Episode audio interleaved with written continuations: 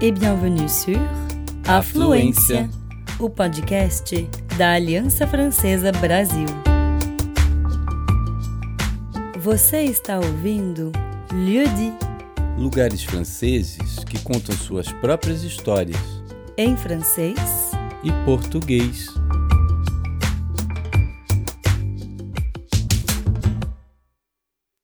Estou vivendo meus últimos momentos.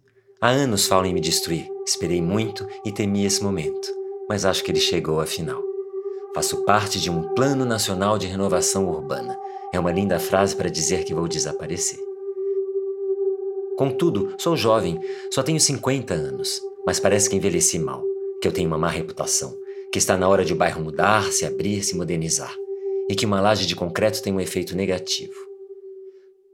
Sou um conjunto habitacional, então é um chavão fácil. Dizem que sou perigosa, que não tenho segurança.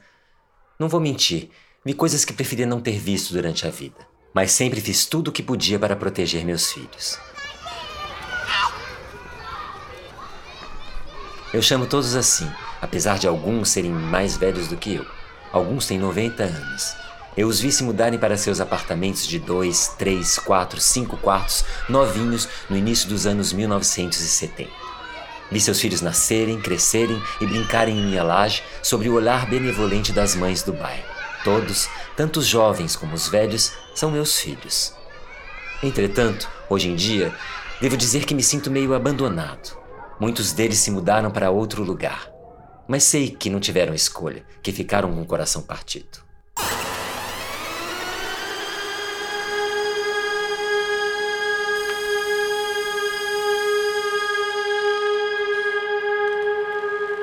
Estou terminando minha vida sozinho. O silêncio ecoa em meus corredores e meus vãos de escadas que eram tão animados no passado. Minhas portas rangem, minhas paredes descascam. Talvez não tenham cuidado muito de mim, ou talvez eu não tenha sido feito para durar. Eu estava presente para atender a uma situação de crise, uma resposta rápida e de baixo custo que hoje é considerado um erro arquitetural. Foi isso que me tornei, um erro que é preciso destruir. Então, aguardo meu fim e rememoro o passado. Eu sou a laje do Parque Lièvre, em Ivry. O Parque Lièvre é meu bairro. Foi onde me viram ser construído no final dos anos 1960.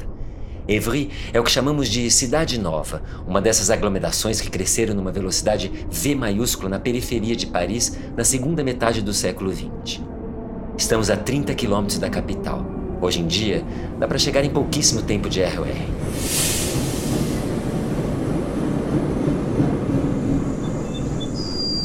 E se dizem, às vezes, que entre as duas há um mundo inteiro. Isso não tem nada a ver com a época em que nasci. Antes de mim, aqui não havia nem cidade, somente um vilarejo agrícola. Havia plantações onde se cultivava beterraba, uma fazenda, uma criação de gado e muitas lebres. Quando eu comecei a me erguer por cima das plantações, ainda havia muitas correndo ao meu redor. Meus primeiros habitantes compravam leite delas na fazenda local e as primeiras crianças do conjunto habitacional brincavam nos fardos de feno. Evry estava só iniciando sua mudança. Em breve, ela ia ser nomeada Prefeitura de Essônia. Para alojar os recém-chegados e trabalhadores atraídos por essa nova expansão, era preciso criar novas moradias, e rápido. Foi por isso que decidiram me construir no meio das lebres e das beterrabas.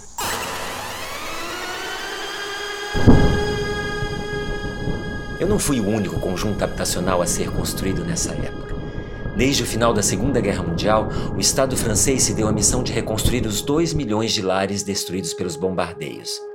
Mas ele também tinha que assumir suas responsabilidades diante de uma crise da habitação que tinha começado bem antes da guerra. No final do século XIX, vimos acumular nas portas de Paris, como em outras grandes cidades francesas, dezenas de milhares de moradias improvisadas, trailers, cabanas e, para os mais sortudos, bangalôs meio em ruínas. A Revolução Industrial tinha levado a população aos centros urbanos, mas o Estado não tinha se encarregado da construção de suas residências. Na época, são verdadeiras favelas que se improvisam nos subúrbios da França. A higiene é lamentável e a tuberculose dizima a população. É difícil imaginar uma situação dessas hoje em dia, sobretudo num país que se diz desenvolvido.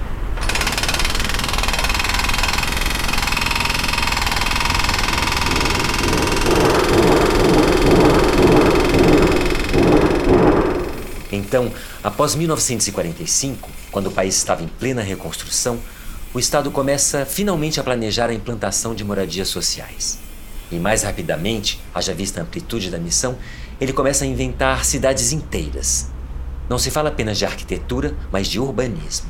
Em torno do habitat, é preciso pensar nos serviços, nos equipamentos, no planejamento do território na escala de uma metrópole, de uma região e do país inteiro.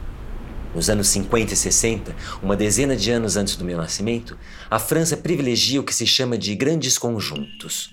A meta sendo construir o mais rápido possível e reduzir os custos, fazem prédios altos e torres de apartamentos nas pradarias da região parisiense. E depois, no final dos anos 60, há uma ideia de não se construir mais diretamente no solo, mas sim sobre laje, como se diz. Quer dizer, sobre uma placa de concreto que passa por cima de estradas. Um solo artificial, de certa forma, no qual se instala torres de apartamentos. É o modelo no qual eu fui criado, e também é ele que vai me render muitas críticas. A ideia da laje não vem do nada. Desde os anos 1920, uma corrente de urbanistas modernos propõe reinventar a cidade. E à frente disso, há um nome que vocês devem conhecer: Le Corbusier. Para Le Corbusier, a cidade moderna deve funcionar de forma orgânica, isto é, como um corpo humano. Cada bairro, assim como cada órgão, deve ter uma forma e uma função específicas. É necessário uma área de moradia e lazer, uma área para as fábricas e mais uma para as administrações. Elas são servidas por veias e artérias de tamanhos diferentes. São fluxos de circulação. Pedestres, carros, transportes e comum são minuciosamente separados, hierarquizados e repartidos. Para Le Corbusier, as moradias devem ficar longe da circulação dos carros. Elas devem ficar em lugares com árvores e seus arredores devem ser dedicados aos lazeres e aos serviços de proximidade. Então é preciso acabar com as moradias que dão diretamente na rua. É nessa ideia que se inspiram os arquitetos que me dão vida. A laje é um meio de contornar a circulação pelo alto. Os carros passam por baixo, no nível do chão, e mais abaixo passam os transportes em comum. Mas aqueles que me criaram não seguiram as recomendações de Corbusier ao pé da letra. Mais tarde, dirão que eles aplicaram uma versão empobrecida. Com o tempo correndo e o dinheiro faltando, fazem de mim uma mistura esquisita entre inovação modernista e acomodação extra. Sou, ao mesmo tempo, uma resposta à crise e uma tentativa de inventar uma cidade nova. Com o tempo, vão perceber que eu não cumpri corretamente nenhuma das duas missões. Em compensação, eu trabalhei muito. Desde 1971, meus primeiros moradores se instalam. Na maioria, são famílias ou casais que esperam o primeiro filho.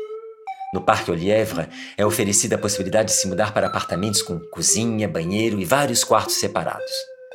Alguns nunca tinham tido esse conforto. São quase mil moradias construídas, centenas de famílias que se instalam, se encontram e se descobrem. Sob minha laje, que tem cerca de um hectare, vão instalar um cabeleireiro, um bar, uma livraria, uma padaria, um centro médico. E mais tarde, uma casa comunitária, jogos para crianças e até um chafariz. Vocês não imaginam a alegria que senti em receber todas essas pessoas entre meus mundos, ficar repleto de suas esperanças, suas trajetórias, seus desejos e sentir os laços sendo criados na comunidade.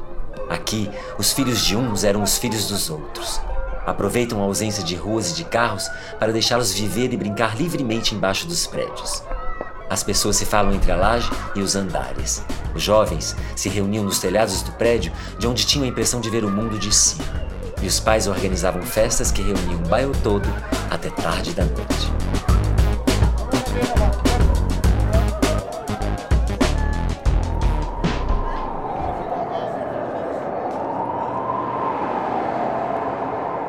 Mas rapidamente minha reputação se degradou.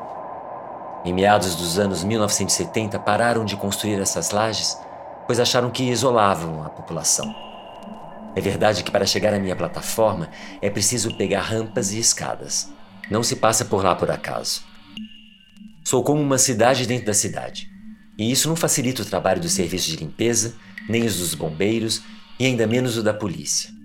Com o tempo, alguns moradores se sentiram abandonados pelos serviços públicos. E depois houve a chegada dos centros comerciais, dos hipermercados, mais baratos do que os pequenos comerciantes localizados no térreo dos prédios que tiveram que fechar por falta de clientes. A pauperização do bairro parecia inevitável. A diversidade social que tínhamos instaurado no início se degradou. Aos poucos, e apesar de todos os meus esforços, as condições de vida se deterioraram. Não vou mentir, preferi não ter visto algumas coisas que aconteceram por aqui: tráfico, conflitos, violências entre bandos e entre conjuntos habitacionais. Mas será que foi realmente culpa minha, da minha arquitetura? No passado, chegaram a culpar Le Corbusier quando, em 2005, os subúrbios franceses arderam numa revolta social que durou muitas semanas. Dois jovens, Ziad Benin e Bunat Traoré, morreram em Clichy-sous-Bois ao fugir de uma verificação da polícia. Aqui, como em outros lugares, os jovens se revoltaram. Mas não acho que tenha sido por causa de Corbusier. Acho que foi porque eles tinham sido tratados como cidadãos de segunda classe no próprio país deles. Minha história é a de um bairro, é a de uma cidade, mas também é a da França. Da sua relação com suas periferias, com as camadas mais pobres da sociedade, com os trabalhadores precários, com as populações de imigrantes. Todas e todos que durante 50 anos viveram dentro dos meus muros de concreto. Atualmente, querem destruir minha laje para dar um brilho novo à imagem da cidade. Tenho a sensação de que querem apagar minha história para que esqueçam a miséria. Ouvi alguns dos meus moradores dizerem: nunca teriam coragem de fazer isso num bairro burguês.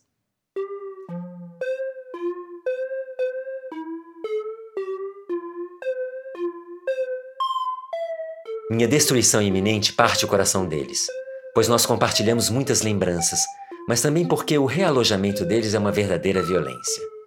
Rompendo a comunidade que foi criada sobre a laje, tiram dela um recurso indispensável: o apoio e a solidariedade cotidiana entre eles. Me acusaram de ter acabado com vida de bairro, mas tenho a impressão de que, justamente, criei uma vida familiar. Alguns ainda vêm me ver, se lembrar dos belos anos antes que eu desapareça totalmente.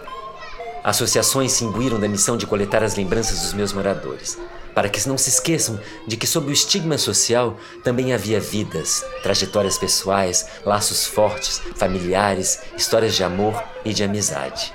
E música também. Aqueles que me dão mais orgulho hoje, sem dúvida, são os rappers do Prédio 7.